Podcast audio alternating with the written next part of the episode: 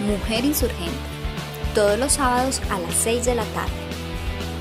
Escúchanos solo por Voces del Común. Muy buenas tardes, damos la bienvenida a esta nueva edición de Mujer Insurgente. Eh, un saludo muy fraterno, muy especial para todos nuestros oyentes, para el equipo de Voces del Común. Y pues aquí estamos, eh, Cris, Cristina y yo, eh, para ustedes, para pasar un rato bien ameno. Muchas gracias, María.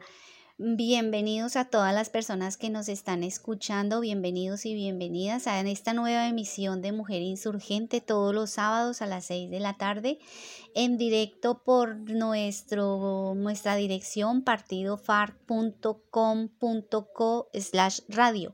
También nos pueden encontrar para las personas que no nos pueden escuchar en directo. Maternidad obligatoria y maternidad libre. Históricamente la maternidad se entiende como un acontecimiento biológico específico para las mujeres.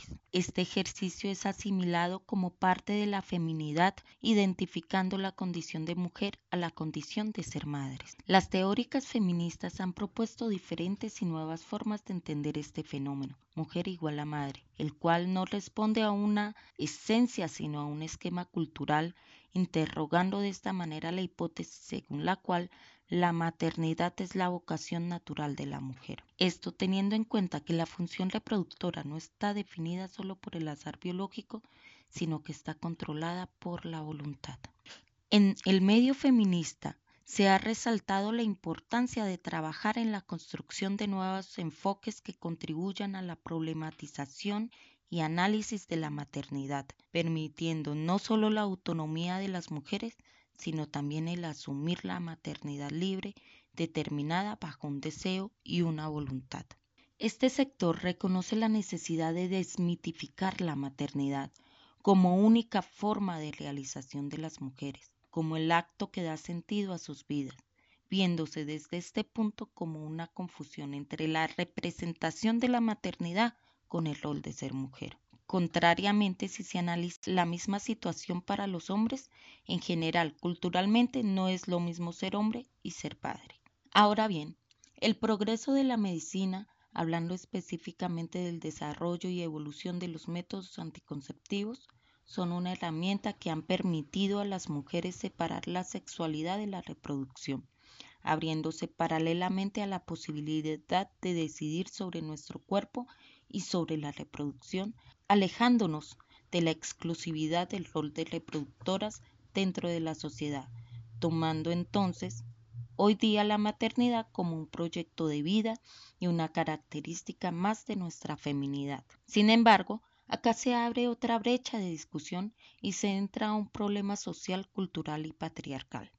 La mayoría de los métodos para planificar son hechos para las mujeres muchos de ellos causantes de enfermedades y de daños hormonales para nosotros. Y sin embargo, las farmacéuticas solo se encargan de señalar los riesgos, a veces graves para la salud femenina, pero no de investigar y avanzar en soluciones. Tampoco hay una implementación igual de generalizada de los métodos anticonceptivos de uso exclusivamente masculino. Es de anotar que la vida sexual de los seres humanos, independientemente de su género, tiene como finalidad garantizar el goce de una vida sexual, de una vida reproductiva, libre y plena, basándose esta en la capacidad de disfrute de las relaciones sexuales, en la ausencia de toda clase de violencia, coacción o abuso, el acceso a los servicios a la salud sexual que permitan la prevención, el tratamiento de infecciones y o enfermedades como el VIH y sobre todo el reconocimiento de la independencia entre sexualidad y reproducción.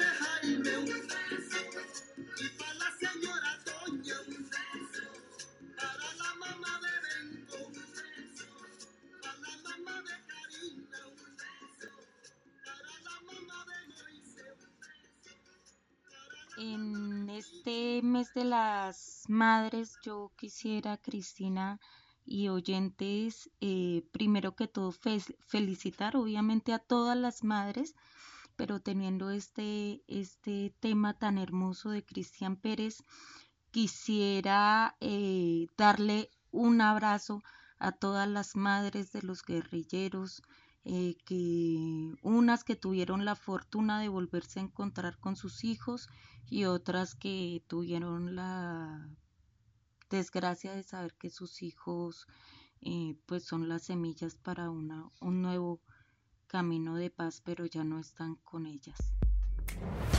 Entrevista de la semana, Mujer Insurgente. Escúchanos solo por Voces del Común. Hoy nos encontramos con la compañera y camarada Renata Cabrales.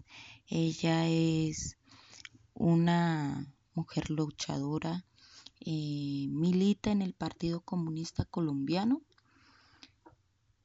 y eh, es la encargada de la página de mujeres del semanario Voz. Renata, buenas tardes.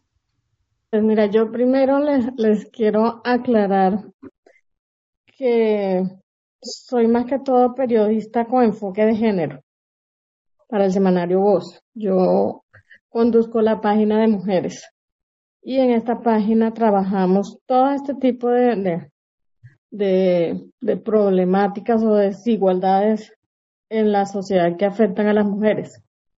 Eh, una de estas desigualdades eh, es el hecho de que las mujeres tengan que enfrentar la maternidad de forma obligada. No, no precisamente porque les pongan un revólver en la cabeza o algo así.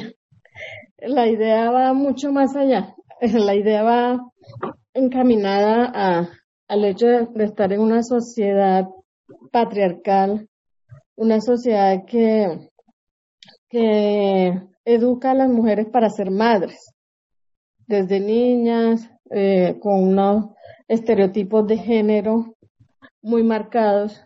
Se le enseña a las niñas eh, a que a jugar con muñecas, a que tienen que, que jugar a, a, ser mamás, a tener todo ese tipo de, juguetes que, que, simbolizan el hecho de ser madre y, y el hecho de, de, ser cuidadoras de un, de un hogar. Y desde allí se les va metiendo, se les va infundiendo la idea. Lo mismo la escuela también cumple con un papel muy importante, que se les va metiendo la idea a las niñas de que, de que de mayores tienen que ser madres porque la sociedad así lo exige, ¿no? Y hay que tener en cuenta también que vivimos en una, en una sociedad, bueno, Colombia es un país muy religioso, muy católico, y a las mujeres se les inculca desde niña la idea de que deben ser madres obligatoriamente. Ya esto es, ya esto viene tomando la idea de obligatoriedad por eso, porque la sociedad te lo exige. Tú a cierta edad tienes que estar casada. Si estás, si no estás casada a los 30 años ya eres solterona. Y si a los 35 no tienes un hijo, pues, pues peor, la sociedad te señala por eso. Entonces, en esto consiste la sociedad, la maternidad obligatoria, por eso este término. Pero lo peor no es eso. Lo peor es que a las niñas no se les enseña por, por este mismo hecho de, de, estar en una sociedad muy conservadora, eh, se niega el derecho a, se, niegan los derechos sexuales y reproductivos, la educación sexual en la escuela, por ejemplo.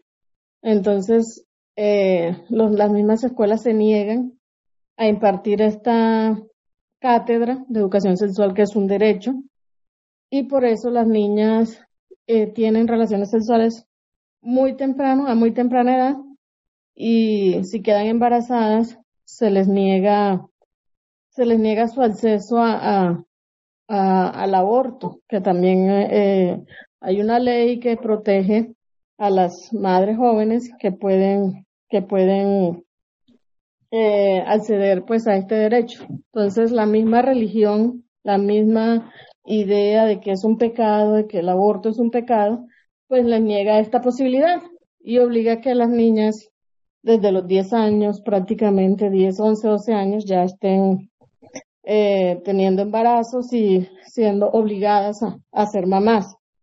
Eh, aparte de esto, el 90% de estas niñas no son, no, no quedan embarazadas de, de pares, de sus pares, de, de otros menores, sino que por lo general son adultos, son prácticamente abusadas por hombres adultos.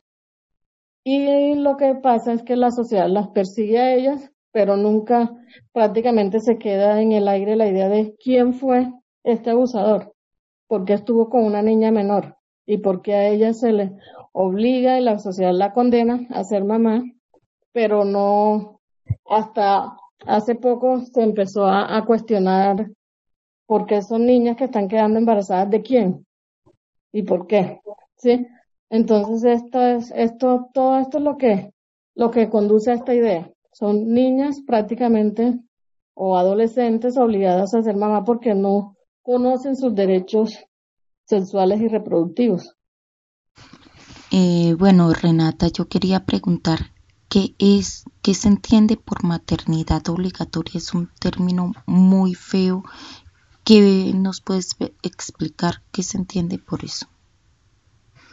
Bueno, ese concepto también puede ser un poco engañoso, ¿no? Porque así como, como a las niñas se les mete esta idea religiosa en la cabeza de que hay que ser mamá, de que ser mamá es lo máximo, de que ser mamá te hace más mujer, de que Dios te va a bendecir porque eres mamá, etcétera, etcétera. Eh, por esta misma idea, muchas mujeres creen que son mamás, eh, tienen embarazos o voluntarios o su maternidad es libre y, y voluntaria, ¿no? Por la misma idea de que ellas lo aceptaron porque Dios así lo quiere. Entonces puede llegar a ser muy confuso, porque tú no sabes si en realidad esa mujer decidió ser mamá porque tiene las condiciones, porque ya es una mujer mayor, porque es una mujer que, que tuvo, recibió su educación en el momento adecuado, su, conoce sus derechos sexuales y reproductivos, se casó porque quiso, no porque una sociedad se lo impuso, eh, eh, hizo una carrera primero, tiene las condiciones económicas para hacerse cargo de una familia y no porque, eh, porque quiso simplemente ejercer su derecho a la maternidad, porque sí, porque la religión y la sociedad le hicieron creer todo el tiempo que si no lo hacía, no era una mujer completa, ¿no?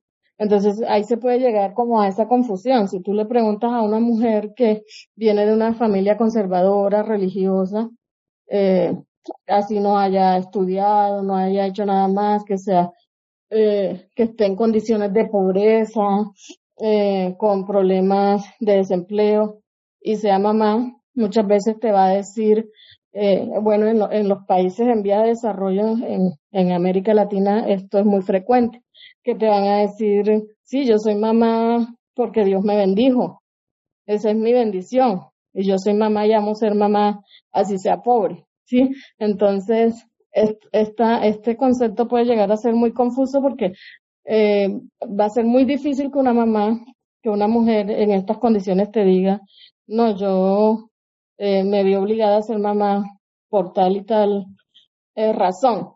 Siempre te van a decir, yo soy mamá porque quiero, porque es que eso es lo que la, la, la, la culpa religiosa le va a exigir que diga. Nunca van a decir, ay no, yo soy mamá de estos niños porque a mí me obligaron, yo no tuve educación, si hubiera podido lo hubiera abortado, se va a entender, es, es, muy difícil, es muy difícil este, como llegar a esa verdad con las mujeres, eh, bueno, las mujeres en condición de pobreza, pero sí, sí hay mujeres que, que hacen su libre elección, obviamente sí las hay, eh, hay mujeres que deciden ser madres después de haber estudiado una carrera o de tener una condición económica apta para, para mantener a, para mantener a sus hijos e hijas, eh, o encontraron la pareja adecuada para tener a sus hijos, porque eso también es otro factor que influye, ¿no? No con cualquier persona uno puede decidir si tiene una familia. Entonces, muchas son, bueno, no son muchas, son pocas las mujeres que ya van cogiendo ese rumbo de manera inteligente de decidir si quiero o no quiero ser mamá por estas X o Y razones. Pero en general a estas alturas de la vida, eh, mujeres de escasos recursos, uno le pregunta, ellas no saben, no van a saber contestar si fue una libre elección o si va a decir, sí, yo decidí ser mamá porque, simplemente porque me lo impusieron prácticamente estamos en esa situación de que las mujeres no, no conocen sus derechos, no, no saben, no aceptan que en su momento pudieron haber tomado una decisión y, les da miedo por la misma religión, por la misma culpa religiosa impuesta de decir yo no quise ser madre, a mí me tocó ser madre y, y lo estoy asumiendo como debo asumirlo, pero en realidad no quise, porque la misma culpa no, no les va a permitir, no les va a aceptar no lo van a aceptar eh, socialmente, ¿no? Se van a sentir señaladas aparte de todo.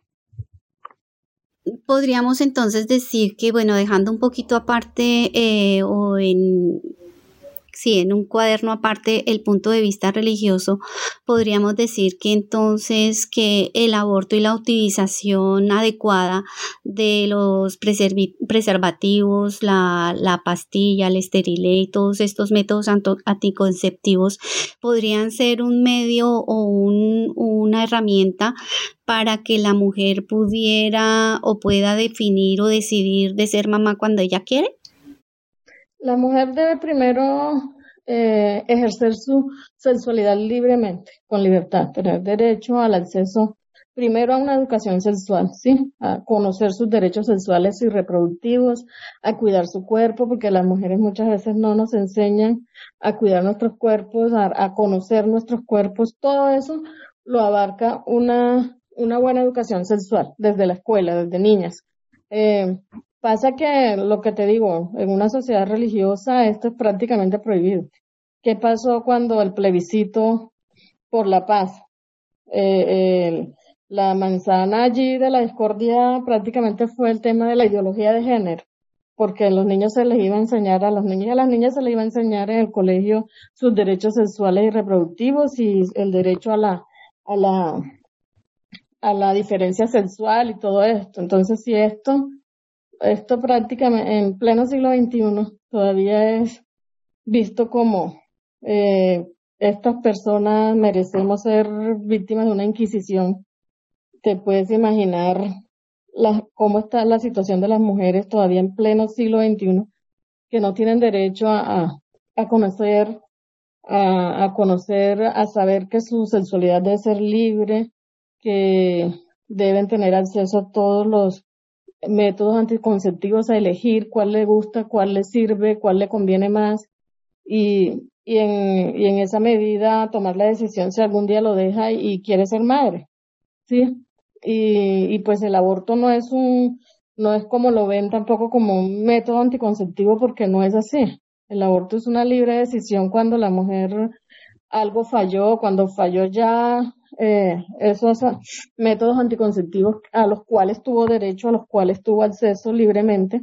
Si algo falló o si se enfermó, si definitivamente, porque hay tres instancias eh, de la ley que permite eh, que las mujeres puedan acceder al aborto, que debería ser más libre, el aborto debería ser libre, sin ninguna, eh, sin ninguna restricción. Pero bueno, en Colombia tenemos unas leyes que hay que saber cómo las mujeres pueden eh, acceder a esta ley. Eh, pro familia sobre todo se, se, se llegan las, las chicas y se les hace un taller, se les enseña cuáles son los métodos que pueden utilizar, si tienen derecho a, si quieren abortar, de qué manera lo pueden hacer y todo eso. Pero primero que todo es, tiene que ser eh, un alto grado de responsabilidad, ¿no? Y este, esta responsabilidad, responsabilidad la tienen las escuelas y, y, y los familiares. Las niñas no pueden aprender solas con qué se van a proteger, con quién van a estar, porque tampoco la idea es, es estar mm, con personas que uno ni siquiera conoce. Y obviamente hay una distorsión allí de lo que es la libertad, ¿no? Pero sobre todo porque no valoramos y no cuidamos nuestro cuerpo en esta medida. Pero aún así, aún así, eh, tienen que tener las, las niñas, las adolescentes y las mujeres en, en, general este derecho a conocer todos los métodos de planificación, sus derechos sexuales y reproductivos y cómo es su derecho al aborto y cuáles son las leyes que están permitidas en Colombia.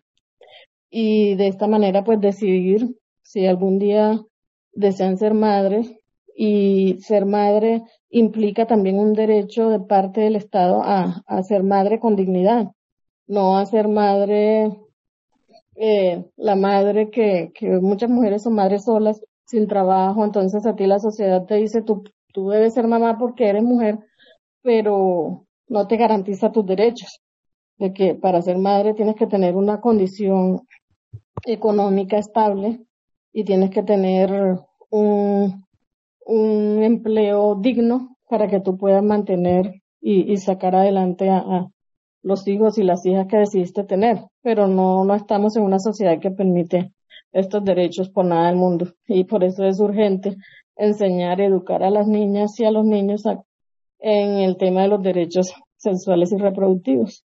O sea que ahí tiene mucha mayor importancia no solamente el ámbito familiar y de amistades, sino también a nivel educativo, o sea, la educación que se pueda impartir en los colegios, como tú lo decías eh, anteriormente, en las clases de, de, bachillerato, de, ¿cómo se llama esa, esa asignatura? Comportamiento y salud. Desde la primaria, es una cátedra de educación, de educación sexual. pero los colegios eh, prácticamente tienen una especie de objeción de conciencia, porque es de saber que la mayoría de los colegios, incluso públicos, son católicos. Entonces se acercan con miedo a esta cátedra, la, la, la, hacen un acercamiento al, maestro que le toca, hace un acercamiento de acuerdo a su ideología. Y esto no puede ser así. Eso tiene que ser una obligación y tiene que ser eh, personas que conozcan el tema y que estén en la disposición de, de, enseñar la cátedra como debe ser. Pero hasta donde yo he visto, muchos docentes eh, se creen como con el derecho de, de tener una objeción de conciencia como hacen los médicos a la hora de, de, practicar el aborto y cuando se tratan de derechos, eso no, no se puede evadir por una, por una decisión personal. ¿Sí? Entonces un docente o un médico no puede tomar la decisión personal de no practicar un aborto o, de no enseñar una cátedra de, educación sexual como debe ser. Entonces yo creo que la... ¿Cómo? No, no, tranquila. Es eso, que es una cuestión de derecho, es una cuestión de Estado de Derecho que prácticamente no, no se cumple en su, en su totalidad en Colombia. Entonces, Renata, esto también iría ligado a cuestiones de educación, de acceso a la educación y, a cuestiones de clases sociales. Hay algo, un tema que tú tocabas ahora que me parece muy importante, que es la sociedad en sí. Eh, es una sociedad que nos señala si tomamos la decisión de, acudir a nuestro derecho a abortar o a planificar. Pero también nos señala si, si tenemos un hijo y ese hijo está descalzo, muerto de hambre, eso es culpa de la mamá si cuando crezca nuestro hijo se vuelve drogadicto, eh, bueno, en fin, eso también es culpa de la mamá. Criminal más. Eh, eh, la culpa siempre va a ser de la mamá. Esas, son las contradicciones del patriarcado. O sea, tú eres, tú tienes que ser mamá, pero, pero si tienes un hijo a los 15 años, te señalan de puta porque tú fuiste la que abrió las piernas. Pero nunca se señala quién fue ese adulto que tuvo relaciones sexuales con una niña, o mejor dicho, que violó a una niña, porque eso es un acto de violación cuando una niña de 12, 13 años, ¿sí? Si no ha habido ni siquiera un consentimiento. Siempre se señala a la mujer tú tienes que ser madre, pero si eres una madre adolescente, la sociedad te va a señalar. Si tú decides hacerte un aborto, también te van a señalar. Y si ese hijo tú lo tienes en todas las condiciones de pobreza porque el Estado no te ofrece ninguna garantía, entonces si va a ser un niño sin educación, un futuro adulto eh, que va a ser un posible criminal o, drogadito, lo que sea, eh, entonces también van a señalar a la mamá, que la mamá, siempre la mujer va a ser la la culpable de todo. eso es todo un círculo vicioso. Bueno, entonces muchísimas gracias, muy interesante y yo creo que vamos em, más adelante, quizás en otro momento, para otro espacio, te vamos a seguir molestando para que nos colabores con estos temas tan interesantes. ¿Te parece? Bueno, muchas gracias a Renata. Eh, fue un placer tenerla en esta emisión y y esperamos poderla tener, como dice Cris, más frecuentemente en nuestro programa. No, con muchísimo gusto, con muchísimo gusto y pues la coordinamos un poco más temprano acá para que podamos hablar con más tranquilidad. vale, vale, un besito, que esté muy bien. Gracias a ustedes. Chao.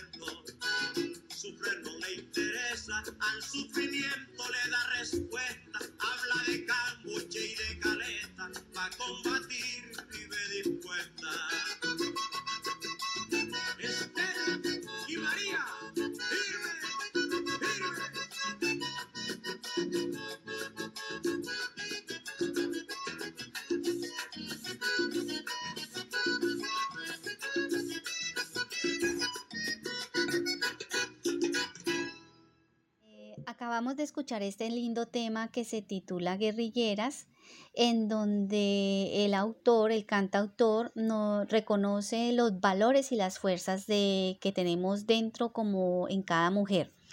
Eh, mujer de, de tiemple y acero, dice el tema, eh, que somos capaces de asumir y ejecutar nuestras propias decisiones. Hablan las mujeres. Mujer insurgente.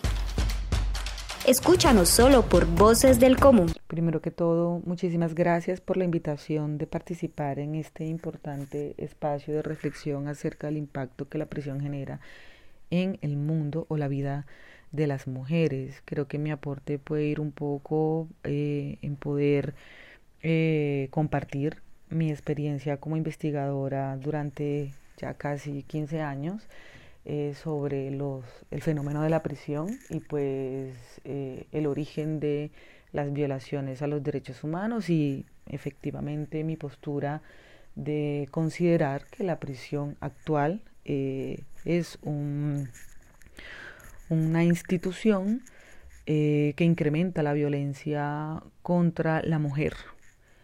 La prisión históricamente ha sido usada como una pena por excelencia contra quienes no cumplen con el estándar social impuesto por los estados. Y en la era posmoderna, pues se ha desarrollado como dispositivo de control extremo y de acumulación de capital, que por un lado, en el control extremo, pues prioriza la seguridad por encima de los derechos humanos, se aparta del desarrollo normativo internacional y por supuesto nacional que obliga a los estados a respetar los derechos humanos de las personas privadas de la libertad, priorizando la seguridad. Pero, por otro lado, eh, también se concentra en transformar eh, el sistema carcelario y penitenciario en función a la privatización tanto de los lugares de confinamiento como de los servicios penitenciarios para engordar los bolsillos del sector privado. Desde hace 50 años mm, se ha venido denunciando sobre la existencia de los complejos industriales en prisiones que se han implementado tanto en Europa como en Estados Unidos, los cuales han sido funcionales a las lógicas de acumulación y de expulsión de las personas provenientes de sectores empobrecidos y en edad de producción que no generan riquezas para el modelo económico imperante que es el capitalismo. Siendo así la prisión pues un lugar ideal en el cual cómodamente se depositan por parte de los estados a estos seres humanos que no les son funcionales, pero que desde su nuevo hábitat por lo menos podrían alimentar el negocio de las prisiones. Sobre esto hay teóricos que también han escrito y que han alertado sobre el, sobre el tema, como Angela Davis, Christine Niels y Saskia Sassen. Recomendadas lecturas para un poco comprender esta, este vínculo entre prisión y, capitalismo y, lógicamente, pues, em, orden patriarcal en el mundo. Mm, las y los habitantes históricos de la prisión en su gran mayoría han sido personas que delinquen por necesidades económicas no resueltas por los estados, incluso por la desaparición del estado de bienestar, la reducción de prestaciones sociales, el desempleo, la hambruna, la falta de oportunidades, el empobrecimiento, el despojo, etcétera. Eh, contra ella se ha dirigido la persecución penal bajo una ejecución inflexible de populismo punitivo que se concentra en el, en, el, en el, castigo y el incremento tanto de delitos como de penas, alejándose completamente de las culturas y desarrollos sociales respetuosos de los derechos humanos. Eso en América Latina desde juristas reconocidos como Eugenio Zaffaroni, que hoy día es un magistrado de la Corte Interamericana de Derechos Humanos, pues se ha resaltado eh, de manera insistente para hacerle un llamado a los estados a que se separen del populismo punitivo y construyan políticas eh, criminales, coherentes y arraigadas a las costumbres de los pueblos. Pero pues eso todavía, ese desprendimiento de, las lógicas de la, de, la, de la, prisión desde el mundo occidental, no hemos podido eh, hacerlo posible. En Colombia, particularmente, el crecimiento de la población carcelaria de manera alarmante no es ajeno a este negocio de las prisiones en el mundo. A mayor oferta, mayor demanda. Claramente los planes nacionales de desarrollo, los COMPER formulados desde el año 2000, dan cuenta de una continua proyección de aumento de la población, de la población carcelaria y ha sido reiterativa la propuesta de solucionar la problemática carcelaria con la construcción de más y más cárceles. Ha sido evidente el deseo que se nos ha interiorizado, se nos ha creado esa falsa necesidad de la prisión, alimentado, obviamente, con el miedo al pobre, al inmigrante, al negro, al indio y sobre todo a la mujer libre y autónoma. El Plan Colombia trabajó incluso un anexo. Eh, recordemos que el Plan Colombia se da entre un acuerdo entre el gobierno colombiano y el gobierno estadounidense, un acuerdo económico, y trajo un anexo que traía nada más y nada menos que la transformación del modelo de prisiones bajo las lógicas del modelo industrial. Y eso fue lo que desde el año 2000 eh, se empezó a aplicar aquí en Colombia y efectivamente con la búsqueda de la privatización que por fortuna hasta el momento no se ha logrado. Pero sí el desarrollo de la política criminal ha, estado apartada del respeto a los derechos humanos y efectivamente orientada a acumular eh, mayores tipos penales y aumentar las penas y apartándose completamente de cualquier postura de alternatividad penal. Mm, las estadísticas del INPEC, por ejemplo, eh, no, nos muestran que la mayor población carcelaria se mueve en el rango de edades más productivas del ser humano, entre los 18 y los 39 años de edad, más o menos. Y que hay alrededor de unas 6.000 mujeres en condición de madres solteras en las cárceles, pero que lo mayor eh, eh, eh relevante dentro de, todo este rango como económico-social que las estadísticas nos pueden arrojar es que las modalidades delictivas registradas indican que la mayoría de las personas privadas de la libertad eh, están perseguidas por haber cometido conductas o presuntamente cometido conductas asociadas a, mm, a, delitos eh, asociados con la propiedad privada y la economía ilegal, mostrando un panorama de unos problemas sociales profundos que merecen una atención diferente al populismo punitivo, por ejemplo. Para el año 2017 que cerré mi investigación sobre la prisión y el origen de las violaciones de los derechos humanos de las prisiones en Colombia, mmm, constaté que por lo menos esta estadística del INPEC nos arrojaba que habían alrededor de 120.600 personas privadas de la libertad. Y de ese, de ese número de personas, alrededor de unas 8.000 eran mujeres. ¿sí? Mujeres privadas de la libertad, de las cuales un 1% eran reincidentes. Y casi que 6.000 mujeres tenían la condición de madres solteras. Para el año 2018 hubo un estudio que se realizó por la Universidad Javeriana y en ese estudio eh, lograron entrevistar a casi 536 mujeres privadas de la libertad en el país. Y con estas mujeres eh, construyeron un perfil delictivo que determinó que la mayoría de las mujeres encuestadas se caracterizaban por no haber pertenecido a grupos delincuenciales durante la adolescencia ni antes de cometer el primer delito, pero que todas tenían en común que reportaban haber cometido los delitos por razones de vulnerabilidad económica. Es decir, las recientes investigaciones tanto a las que yo he podido acceder, a las cifras y, las causas y, la tasa de delitos, como estas que las universidades, tanto públicas como privadas, los grupos de investigación de prisiones vienen arrojando, nos indican que la mayoría de las mujeres privadas de la libertad en Colombia delinquen por necesidad económica. No delinquen por gusto al delito, sino por necesidad, siendo la prisión otro factor de violencia que afecta sus vidas y las de sus familias. Las problemáticas que estas personas eh, padecen o mejor viven, ¿sí? podrían ser resueltas por el Estado con programas o subsidios de prevención del delito con un enfoque de género y alternatividad penal para la mujer cabeza de hogar, por ejemplo, que principalmente pues eh, es la que se ve afectada por el abandono de los padres de sus hijos, eh, porque tienen que, que, llevar toda la carga ¿sí? económica y resolver las necesidades de las personas que dependen con ella. Incluso en algunos de los casos acudiendo al delito mismo. Pero eh, esta, este fenómeno no es analizado de manera social y con el enfoque respectivo por parte de la política pública del Estado y pues efectivamente se ve reflejado en las consecuencias del incremento de, de, del delito y de la, y de la población mm, carcelaria. Es preocupante eh, confirmar que el Estado construye su política pública sin enfoque de derechos humanos y mucho menos sin enfoque de género, eh, que esta ausencia de política pues incide en la política penitenciaria y carcelaria, que actualmente pues somete a las mujeres probable o presuntamente infractoras a tratamientos de encierro o confinamientos que se caracterizan por su precariedad, por la falta de salubridad, de condiciones eh, apropiadas para habitar desde los lugares físicos en los que pues son confinadas hasta en la limitación, limitación perdón, al acceso de, de bienes y servicios. A manera de ejemplo, es preciso tener en cuenta que las mujeres privadas de la libertad se les hace una entrega de 30 toallas sanitarias al año, es decir, que se les dota de dos toallas y media eh, para cada periodo menstrual.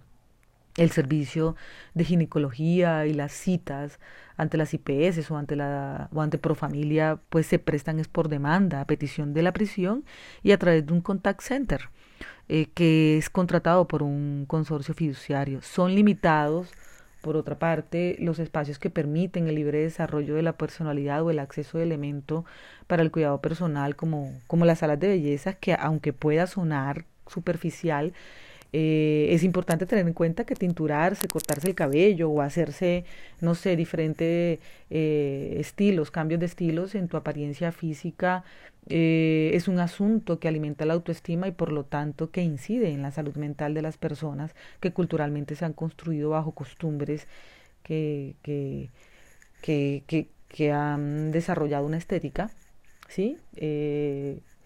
así, de, de, de esta manera en como, como las personas la, han vivido y que es muy difícil separarse de ellas también, desde de, de, las prisiones, y no se buscan como soluciones intermedias para que las personas puedan acceder a ello. También eh, en ese sentido es muy importante tener en cuenta que, que solo para el año 2017 existían cuatro espacios en Bogotá, reclusión de mujeres, en Pedregal, Jamundí, Cúcuta, donde pues las reclusas podrían contar con un espacio como similar a estos de autocuidado, en el cual tenían también limitaciones de acceso a elementos de maquillaje de forma periódica, porque los reglamentos internos, que son el dispositivo para poder garantizar el régimen de alta seguridad en las prisiones, pues eh, restringe este tipo de, elementos. Mm, es importante, pues por ello, tener en cuenta que tanto el origen por el cual la mujer ha sido llevada al confinamiento como el tratamiento que éstas reciben, pues tiene que pasar por una necesidad de revisión y de que la sociedad sea más consciente en la transformación mental y cultural de cómo ha concebido la prisión y cómo empieza a desprenderse de no solo los intereses de la prisión frente al mundo del capital, sino también a ajustarse a las realidades sociales de cada país. Es muy importante hablar de, de una teoría de políticas públicas propias que conciban la, la alternatividad penal, que preparen a la sociedad para desprenderse del miedo inculcado bajo la premisa de la inseguridad, eh, que a ciencia cierta es una seguridad fabricada por, por las clases dominantes mmm, que se nutren justamente de, de, las consecuencias que genera el populismo eh, en desarrollo del control social. Y pues lógicamente pues eh, esto podría disminuir los índices de, de violencia contra la mujer, en este caso podríamos decir económica y punitiva, ¿sí? que no solo afecta a la mujer, sino eh, a sus núcleos familiares y pues no resuelve la prisión para nada las problemáticas que requieren de una lupa en relación con la erradicación de las inequidades eh, presentadas entre hombre y mujer y las responsabilidades también en la vida económica de, de ellos y ellas. Esta, esta denuncia, eh, Cristina y oyentes, que a mí el tema carcelario siempre, siempre me da eh, mucho escalofrío, mucha frustración, eh, pero al mismo tiempo muchas ganas de luchar por estos hombres y estas mujeres también eh, que están en ese, en ese, digamos, mm, drama de estar encerrados, eh, como lo decía la compañera en la denuncia, por una sociedad que es solamente servil, un sistema que es servil a las clases más altas, a los intereses de las clases más altas. Ahí están estos, niños estos, estos niños también, porque hay cada cárcel de menores, mujeres, hombres, pasando las, eh, las situaciones más extremas, una falta completa de derechos humanos, eh, de dignidad para los seres humanos, a todos ellos, a todas ellas, un abrazo desde Mujer Insurgente. Hablan las mujeres. Mujer Insurgente. Escúchanos solo por Voces del Común. saludo para todas y para todos. Mi nombre es Laura Chacón. Eh, soy trabajadora social egresada de la Universidad del Valle. Eh, les comento un poco mi caso, hago algo de contextualización. Eh, el año pasado, en diciembre, em, decidí viajar a la India por diversas razones, junto con mi pareja.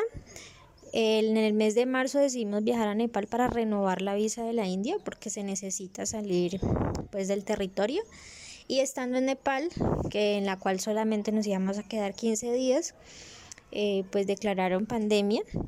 Por lo tanto, varios países de esta zona cerraron sus fronteras y ya no podíamos retornar a la India.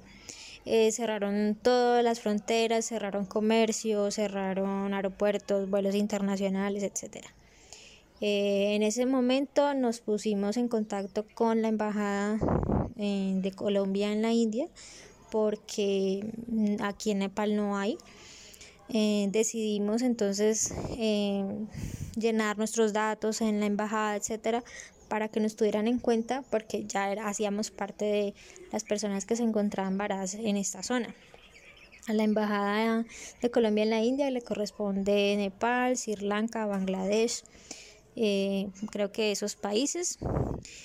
Eh, más allá pues de llenar una base de datos, eh, nos pusimos en contacto con eh, unas personas por Facebook que también se encontraban atrapadas en la India y empezamos a conversar por el WhatsApp un poco también para contar cuál era nuestra situación, la situación de cada uno y de cada una.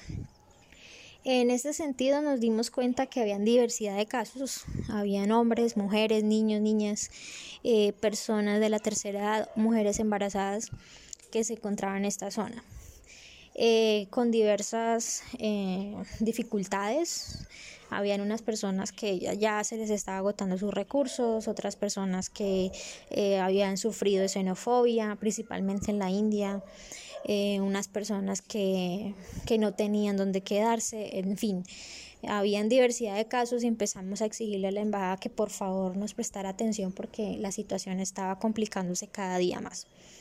Eh, lamentablemente, eh, la embajada, a pesar de que ha tratado de, digamos que de, de, manejar algunas situaciones, la verdad es que se ha visto un poco inoperante en cuanto a las, eh, a, las solicitudes que se le han hecho. Eh, y hemos visto al contrario que son otras entidades, eh, ya sean de Colombia o también de la India en este caso, que han resuelto mucho más eficientemente que la misma embajada y que el mismo gobierno colombiano. Decidimos también hacer viral muchas situaciones, situaciones de maltrato físico hacia un compañero, eh, una situación de riesgo de abuso sexual a otra compañera que estaban en la India, en el cual eh, el, el cónsul como tal no, no, no, fue operante, no fue hábil en ese sentido y tocó buscar ayuda de otras personas. Eh, creo que estos videos se hicieron virales, muchos de ustedes de pronto lo habrán visto por redes, por noticieros, etcétera, eh, porque ya, la situación está muy delicada. Eh, al respecto de esto, pues me imagino que el gobierno puso el ojo en esta parte del mundo y, decidieron agilizar también la ayuda en cuanto a eh, el vuelo humanitario. El vuelo humanitario ya se nos dijo que se nos iba a dar, pero no es un vuelo humanitario, sino un vuelo de repatriación, el cual tiene costo, son 2.700 dólares por silla, que muchas personas no están dispuestas a pagar. Evidentemente muchas personas se van a quedar por el no, eh, por no poder pagar eh, y tampoco se nos ha dado una opción o plan B al respecto. Lo único que, se menciona es que, bueno, si usted no tiene dinero para montarse en ese avión, eh, pues por el momento no podemos hacer nada por usted. Y algunas personas que han solicitado ayudas de hospedaje, de alimentos, etcétera, eh, no, a la mayoría le rechazaron ese, esa solicitud eh, y no han recibido ningún tipo de beneficio, por lo cual nos parece extraño porque todo el tiempo la ministra habla de que se delegaron dineros para esto y la verdad es que las personas no lo han recibido. Bueno, y la verdad nos parece preocupante esta situación. La mayoría de las personas que estamos acá somos mujeres, eh, que estamos en muchos eh, riesgos no solamente de abuso, acoso sexual, sino de xenofobia, eh, de acceso a alimentos, etcétera. Y aquí la verdad no, no nos han atendido de la mejor manera por parte del gobierno colombiano. Eh, me gustaría entonces que, que, se pusiera esto a la luz. El, el, gobierno no nos da un plan B a las personas que no podemos viajar o que las personas que no puedan viajar. Eh, y sí nos gustaría que el gobierno, eh, más allá de una cuestión económica, financiera, viera las personas que nos encontramos aquí. Somos seres humanos que necesitamos ayuda y que necesitamos apoyo. Muchas gracias por la escucha. Eh, y bueno, espero que esto sirva como, como una forma de denuncia por parte de los que estamos varados en el exterior. Eh, sí, María, fíjate que esta sección de Hablan las mujeres es muy interesante porque gracias a los medios de, que tenemos por internet podemos comunicarnos desde cualquier parte del mundo y esto fue lo que hizo la, la, mm, esto fue lo que hizo Laura Chacón al enviarnos esta denuncia en donde nos em, cuenta, nos identifica y, con, y eh, nos confirma una vez más que el Estado colombiano no solamente nos abandona aquí en el territorio nacional, sino que también nos abandona en territorio internacional. Eh, esperamos que esta denuncia sirva para que se publique y para que se difunda en los diferentes medios y que eh, las autoridades pertinentes puedan hacer lo necesario ante las embajadas y ante los consulados, pues para que nuestros compatriotas que se encuentran en situación difícil por esto de la pandemia puedan llegar a obtener una solución pues de parte del Estado colombiano representado por estas entidades oficiales porque es lo que corresponde.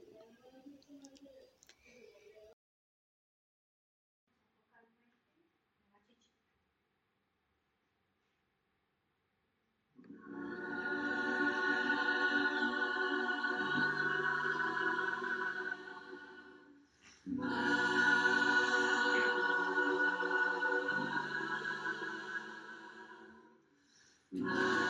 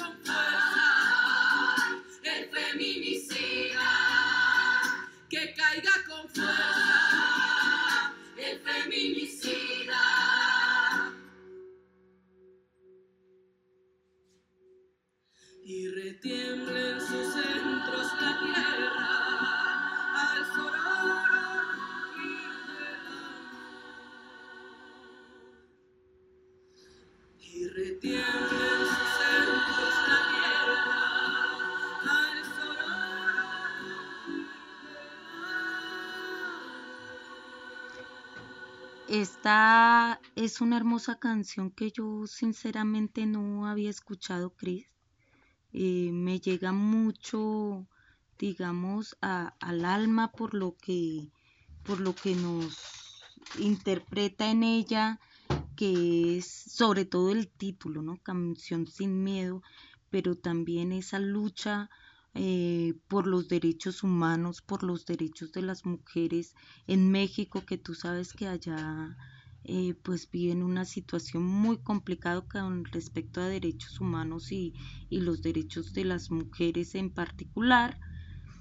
Y, y, en todo el continente, yo diría que en todo el mundo, yo creo que, que tal vez el máximo paso que tenemos que, quedar nosotros como mujeres, pero también como seres humanos, a veces es dejar el miedo y ahí sí como decía Marx, lo único que tenemos que perder son, son las cadenas, ¿no? Mujeres que construyen. Mujer insurgente. Escúchanos solo por Voces del Común. 3. Como mujer de mi partido construyo paz desde mí misma, una paz interior fortalecida por los valores revolucionarios, como líder social y defensora de los derechos de las mujeres y representante en la Mesa Municipal de Mujeres de Santiago de Cali por mi partido. He construido paz luchando por la igualdad de derechos, porque una verdadera paz implica fin de todas las formas de violencia hacia la mujer que haya participación social, política y económica de las mujeres, pero en especial de nuestras mujeres combatientes. Por eso, en estos momentos, precisamente, la Mesa Municipal de Mujeres de Santiago de Cali, todas en una misma voz, estamos exigiendo que sea creada la Secretaría de la Mujer, que no sea, no siga solo existiendo una subsecretaría, porque las mujeres tenemos que tener una representación en la alcaldía y eso lo haremos con una secretaría para que nos escuchen, porque nos estamos viendo violentadas, nos están matando y no está pasando nada. Y también exigimos una inclusión social, porque es verdad, hay mujeres como ministras, ¿sí? Vemos mujeres en el Congreso, pero realmente las mujeres no nos vemos representadas con esas mujeres que están allá. Una vicepresidenta que en realidad no defiende nuestros derechos como mujeres. Por eso hoy, desde acá, estoy diciéndole a cada uno de todos y a la mujer en especial que construimos más defendiéndonos nosotras mismas y defendiendo los derechos que tenemos como mujeres.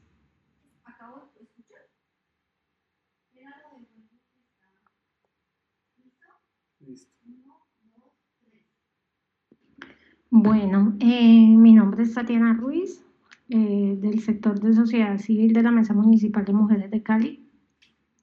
Eh, ¿Cómo construimos paz desde mi sector?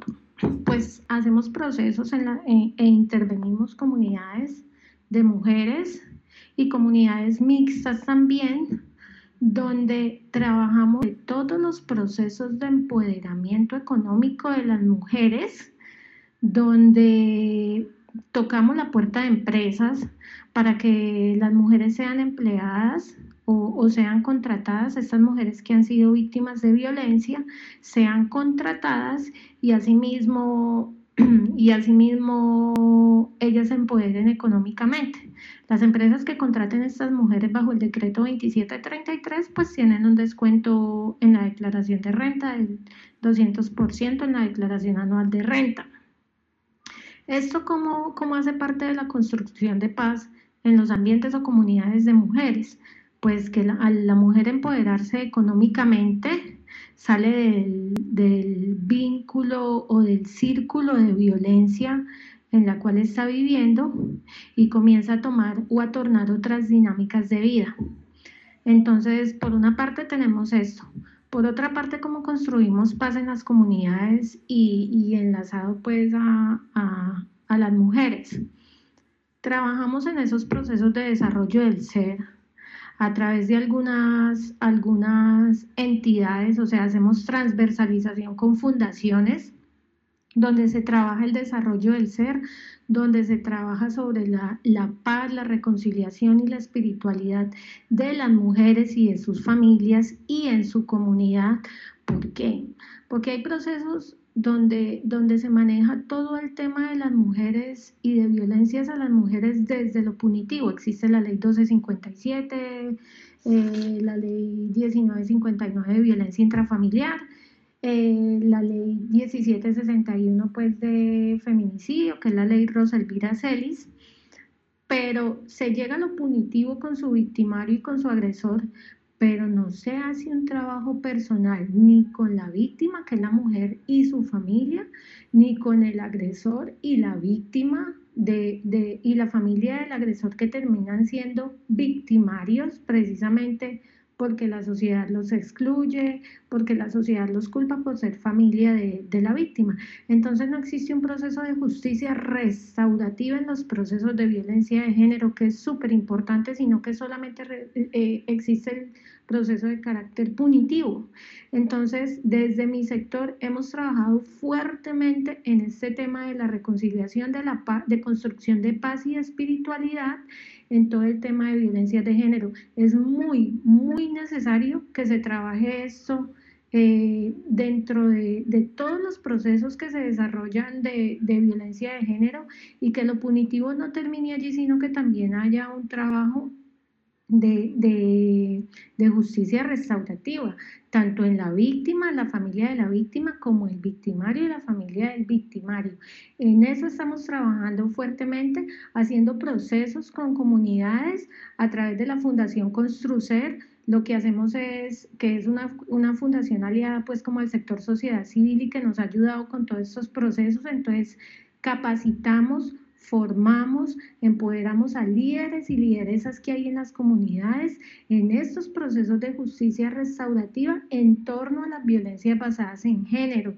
Entonces empezamos a cambiar como ese chip que hay o, o esa mentalidad sobre los procesos de violencias basadas en género que cuando no se hace este trabajo vamos a caer en la repetición de la violencia, cuando no se hace este proceso y cuando se deja nada más en lo punitivo.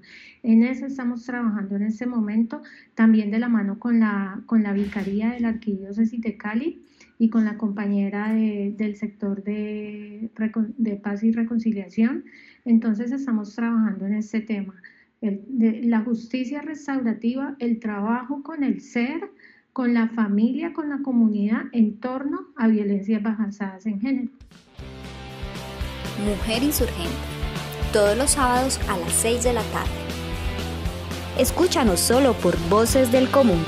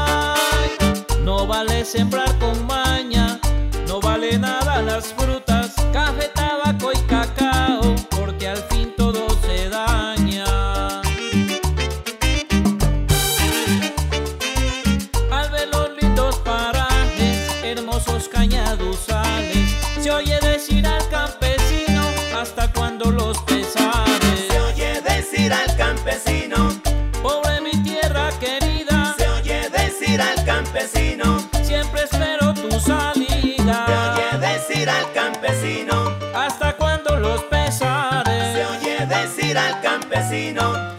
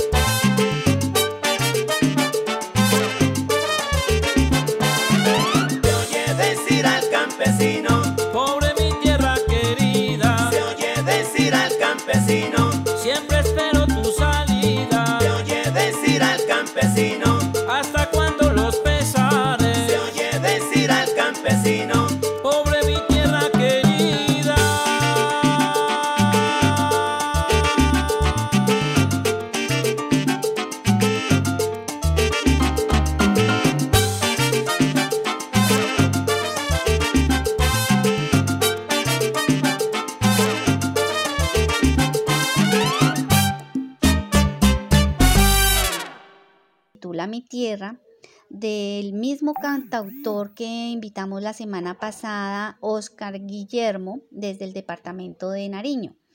Y hoy el tema de, que nos envía él eh, trae un tema de denuncia del sector agrícola hacia el gobierno, pues precisamente por la falta de apoyo hacia el campo, en donde lógicamente nuestros campesinos y campesinos eh, están buscando soluciones y salidas para poder eh, llevar a bien la producción de sus alimentos, de sus semillas, de sus eh, productos. em, productos que se van a convertir en alimento para nosotros los que estamos habitando todo este lindo pa- país que se llama Colombia.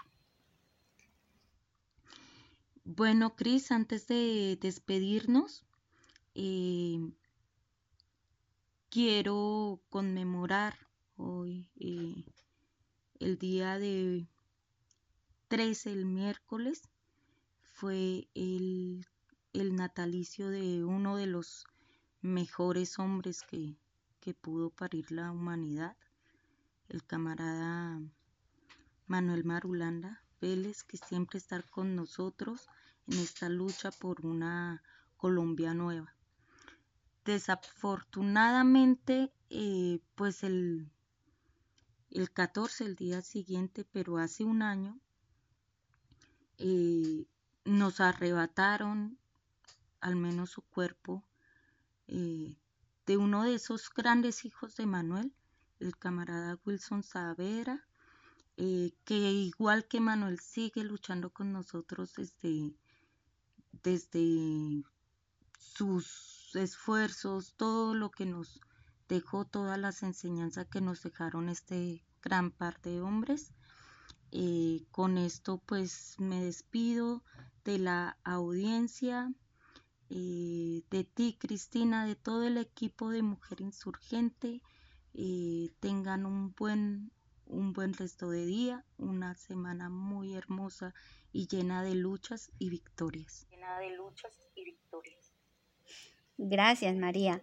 Igualmente me despido de todos nuestros oyentes, de todo nuestro equipo de voces del común, del equipo de diseño, del equipo de edición, del equipo de redacción.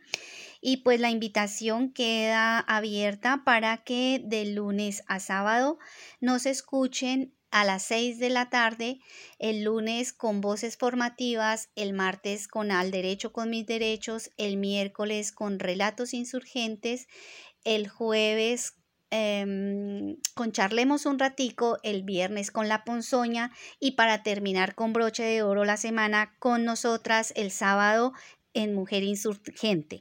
Muchísimas gracias, muy amables y los esperamos la semana que viene.